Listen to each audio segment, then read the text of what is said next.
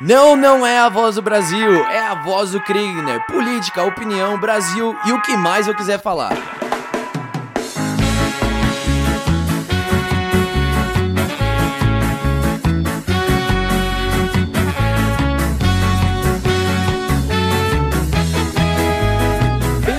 A mais um podcast A Voz do Kriegner, o podcast que nasceu para fazer você ficar mais interessado, menos alienado muito mais informado naquilo que acontece no meu, no seu e no nosso Brasil varonil.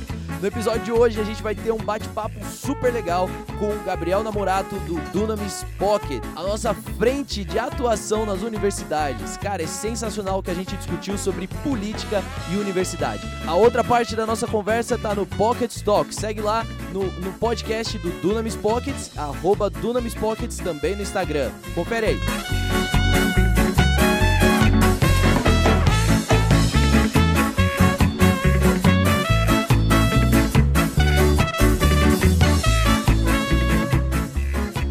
Cara, é preciso a gente ter um diálogo político nas universidades. A universidade, ela é tradicionalmente o lugar que você vai formar opinião. É, os quatro anos, a gente sempre fala aqui no Dunamis, né? Os quatro anos mais formativos da, da vida de um ser humano é na universidade, cara. Você passa ali um tempo, só você entra pensando de um jeito, você sai pensando de outro. A escola, ela tem um, um negócio que te prepara e etc. Mas é, tem, tem algo a respeito da universidade, da dinâmica da universidade, que faz com que a gente experimente novas realidades e com isso a gente forme as nossas opiniões.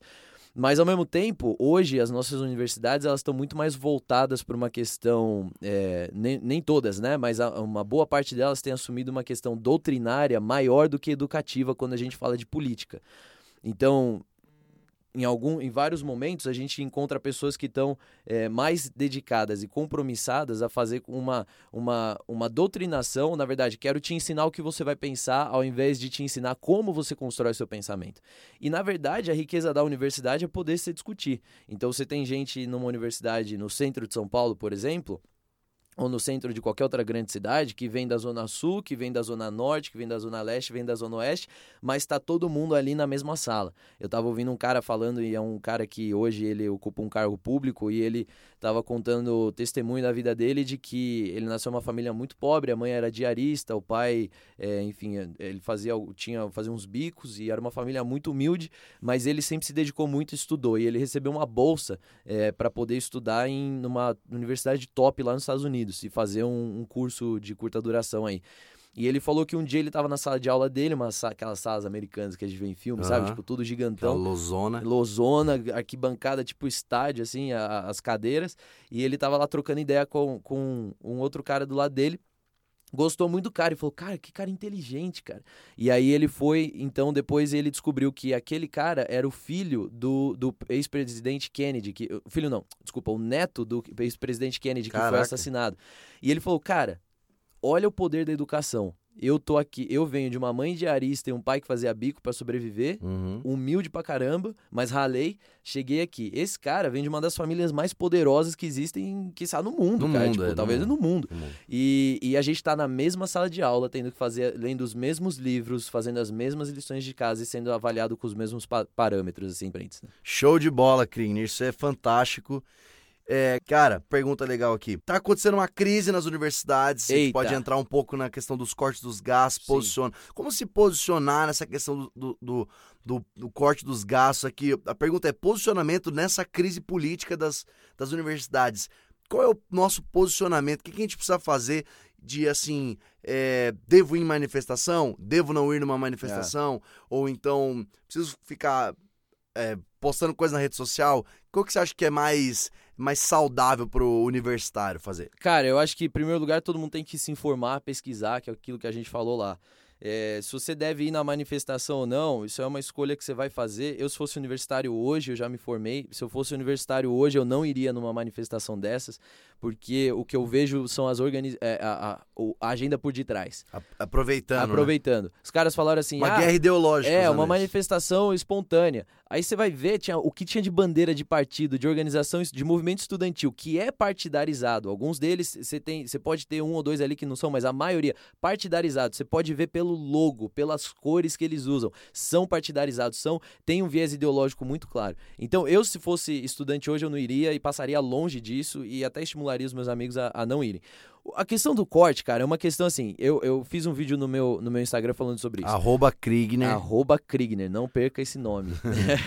é, então eu fiz um vídeo lá falando sobre isso não é uma questão ideológica. Não é uma questão ideológica. Aí você pode falar, ah, mas o presidente falou isso, o, mini, o ministro falou aquilo, falou que não gosta do marxista, que vai reformar as faculdades porque é ideologia marxista. Cara, eles, eles falaram lá o que eles falaram. Mas é o seguinte, não é uma questão ideológica. E por quê? Como é que eu provo que não é uma questão ideológica?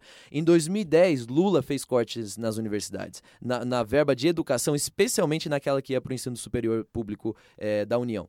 Em 2015, a Dilma cortou 9,5 bilhões. 2016 teve mais corte. 2017, o corte não foi declarado qual foi o específico para cada pasta, mas houve mas corte. Houve corte. 2018 também. E agora 2019 também.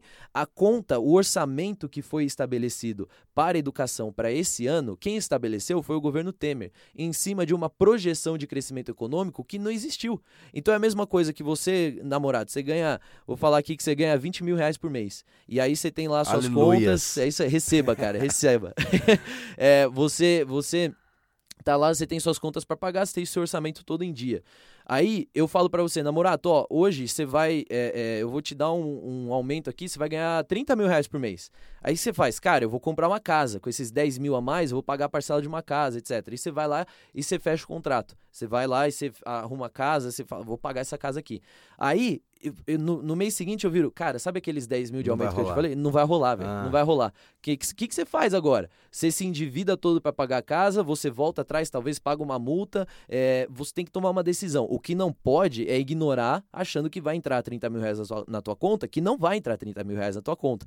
E aí você vai falar isso lá para sua casa, seus filhos vão ficar frustrados, que eles vão falar, cara, e aí? A gente, a gente não ia mudar de casa? Sua esposa vai ficar frustrada. Falou, vambora, vambora, vai, vai, vão chiar. Mas o, o, no fim do dia, você não pode arriscar ficar endividado, você não pode arriscar quebrar sua, sua vida financeira simplesmente porque aquilo que estava previsto não deu certo. Aí que entra o negócio. Tá bom, mas e aí? Os alunos vão ser prejudicados? Não, não pode ser 8 ou 80. As universidades, o ensino público, gente, não dá mais. Não tem como mais ser uma coisa que é, é, é dependente só do orçamento federal. A gente precisa ter alternativas de financiamento. Não dá mais. O Estado ele tem que garantir acesso à educação para todo mundo? Concordo. O Estado tem que ser aquela mãe brava que bate na porta da escola e vai falar: Ó, oh, quero meu filho aí dentro, entendeu? Eu quero que você esteja aí. Mas o Estado não é professor. O Estado não é educador. O Estado não é nem pedagogo. Então ele vai ser a mãe brava que garante que o filho tem vaga na escola, mas ele não precisa ser quem vai pagar a escola. Ele não precisa ser necessariamente quem vai é, é, ensinar a aula. Ele não precisa disso. Que porque na verdade é, é uma pessoa me perguntou assim: é, você fala isso, mas é que você nunca, você nunca teve que, você teve que, você, você teve que pagar pela sua faculdade.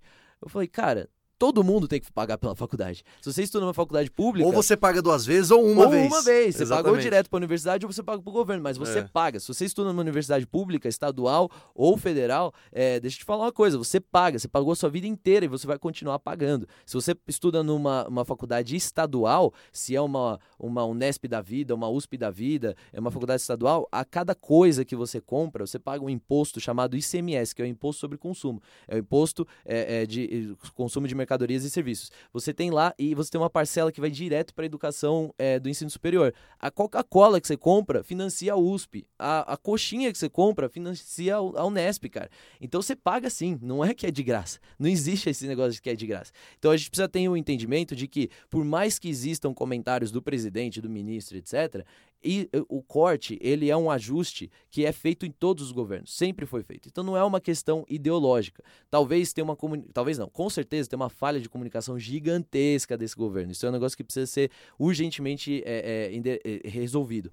Mas não vamos politizar uma questão que é meramente econômica. E vamos sair do esquerda-direita, Lula livre ou Bolsominion, corta não corta, é, é marxista ou não é marxista. Vamos sair disso para a gente pensar de forma criativa como é que a gente traz mais investimento para as universidades para que o aluno não seja prejudicado. E o aluno está sendo mais prejudicado debaixo do Estado do que se ele tivesse formas alternativas de financiamento. E, cara, o que a gente tá falando aqui não é para você tomar isso como uma verdade absoluta, é. mas, cara, pelo menos você escutou de alguém que se informou e você não escutou, talvez no Twitter, alguma coisa. É. É, que, tipo, enfim, pega essa informação que você tá pegando aqui no, no, no nossos podcasts e, e, e, começa a pensar, começa a ter um senso crítico. Yeah. É. A gente vai entrar nessa última pauta aqui antes de finalizar, porque a, negócio, a gente quer falar um pouco sobre guerra ideológica. Boa. Tudo agora é, tem, é, tem, é tendencioso para um lado, tendencioso para outro. É, di, é difícil você saber o que você, o que você vai ler, o que, que você vai assistir. Porque de um lado fala, ah, essa, esse canal é comunista, é, é. ah, esse jornal é, é, direitista, tá ligado? Aí você fala, mano, então o que, que eu faço? Eu eu só vejo vídeo no zap, é, é, fake news, sei lá, que você não confio, sabe. Né? Só no que a minha avó me mandou. Cara, porque tipo, editoriais de jornal, o que, o que, que a gente faz? É, vou, Kirchner, o que, que, que, quais são os critérios que a gente uhum. tem que ter, então, para começar a ver essas coisas? Dá pra gente os critérios e depois recomenda, então, o que, que você faz? Boa. Vamos. Cara, assiste a TV Globo e tá ótimo. Brincadeira. Isso aí, galera. Muito obrigado pelo seu acesso. Vamos encerrar aqui o programa, tá bom? Tá... Aí chega, tipo, patrocínio. É, patrocínio, sobe o, o, intervalo aqui. Não, é verdade. É, cara, a verdade é assim: não existe meio é, isento. Todos os meios de comunicação têm um lado. E tá bom, todo mundo tem o direito. Você tem. Não existe posicionamento 100% isento. Você tem aquilo que você acredita, etc. O que a gente tem que ter é um senso crítico para entender o que, que é opinião, o que, que é fato. Então, é, os meios, os, tem meios que, de comunicação que são declaradamente posicionados. Então, você tem meios que vão para a esquerda e você tem meios que vão para a direita. Esses aí, para mim, tá ótimo, porque você já sabe o que, que eles querem, entendeu? Agora, tem uns outros que cê, você fica meio que na dúvida.